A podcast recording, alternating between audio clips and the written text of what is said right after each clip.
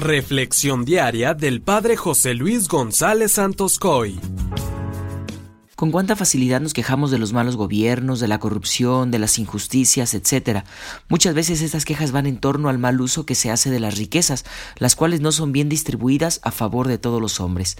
Hoy el Señor nos hablará de que no debemos tener ningún apego para poder ser felices. Escuchemos el Evangelio de Mateo 19. En aquel tiempo Jesús dijo a sus discípulos, Yo les aseguro que un rico difícilmente entrará en el reino de los cielos. Se los repito, es más fácil que un camello pase por el ojo de una aguja que un rico entre en el reino de los cielos. Al oír esto los discípulos se quedaron asombrados y exclamaron Entonces, ¿quién podrá salvarse? Pero Jesús mirándolos fijamente les respondió Para los hombres eso es imposible, mas para Dios todo es posible. Entonces Pedro tomando la palabra le dijo a Jesús Señor, nosotros lo hemos dejado todo y te hemos seguido. ¿Qué nos va a tocar? Jesús les dijo Yo les aseguro que en la vida nueva cuando el Hijo del Hombre se siente en su trono de gloria, ustedes los que me han seguido se sentarán también en doce tronos, para juzgar a las doce tribus de Israel, y todo aquel que por mí haya dejado casa o hermano o hermanas, padre o madre, esposa, hijos, propiedades, recibirá cien veces más y heredará la vida eterna. Y muchos primeros serán últimos, y muchos últimos serán los primeros. Palabra del Señor. Recordemos que el episodio de ayer trataba del joven rico que se marchó entristecido porque Jesús le pedía vender todas sus riquezas para poder seguirlo y entrar al reino de los cielos.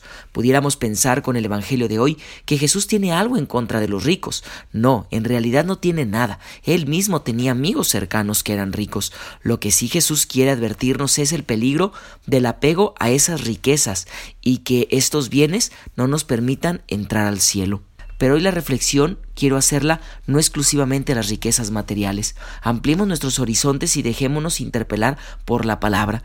No debemos tener ningún apego en esta vida, estar tan apegados a las cosas, a los bienes, incluso más grave todavía, estar apegados a nuestros planes personales, a nuestros proyectos de vida y no hacer lo que Jesús nos invita. Esto nos lleva, al igual que al joven rico de ayer, a frustrar nuestra vocación y a fracasar en la vida, y como el ejemplo de hoy, a no entrar en la vida eterna.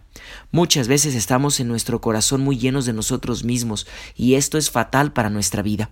Si uno está tan lleno de cosas que no necesita más, si no te quieres desprender del apego a tus ansias de poder, de tener, de mandar, de reinar, etc., nunca podrás aceptar el programa de vida que Dios te propone a diario. Lo que afecta al hombre no es la posesión de ciertas cosas, sino la esclavitud de ellas.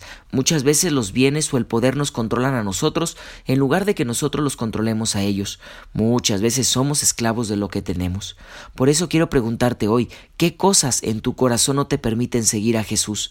¿Cuántas esclavitudes hay en tu vida? Al dinero, al placer, a los vicios, al poder, a la fama. Cristo no quiere las obras de nuestro amor, las obras de nuestro tiempo. Cristo lo quiere todo, porque sólo así, entregándole todo, podrá realizar el cambio en nuestras vidas. Y para entregarnos totalmente a Jesús necesitamos ser libres. La misma pregunta de Pedro a Jesús, nosotros que lo hemos dejado todo, ¿qué nos va a tocar?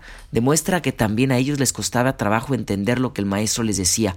Todos corremos el riesgo de querer ser recompensados por lo que hacemos, de seguir esclavos de nuestras actitudes. Recuérdalo siempre, Dios nos hizo libres y nos quiere libres. No permitas que nada te esclavice. Que la bendición de Dios Todopoderoso, que es Padre, Hijo y Espíritu Santo, descienda sobre ti y permanezca para siempre. Amén.